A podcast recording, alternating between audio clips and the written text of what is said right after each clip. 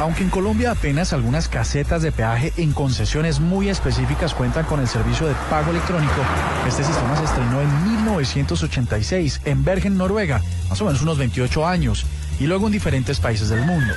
Este útil servicio para la movilidad, sobre todo en carreteras, usa un servicio ETC o Electronic Toll Collection a través de transpondedores de doble vía en la que el emisor, que está instalado en el vehículo, y el receptor, el que está instalado sobre la carretera, cruza la información y se envían a un centro de datos donde se registra el paso generando o una factura, descontando el crédito que se ha pagado previamente o emitiendo una multa en caso de que el conductor se lo haya volado.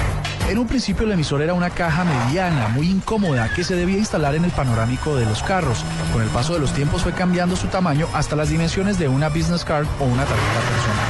El también llamado telepeaje o free flow se masificó en Latinoamérica en países como Argentina y Chile, pero no en Colombia, donde apenas está arribando.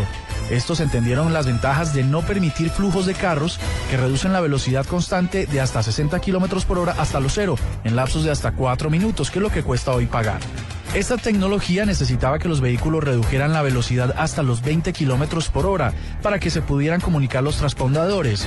Hoy en día, y probado con éxito en la Florida, en los Estados Unidos, los vehículos pueden desplazarse incluso a 70 millas por hora y sofisticados equipos de fotografía de identificación biométrica toman fotos de las placas o matrículas en los carros. Ni es necesario evitar la trampa ni suscribirse previamente a un sistema. Ahora, sí o sí, el cobro será un hecho. El peaje electrónico, el artefacto de hoy aquí en la noche.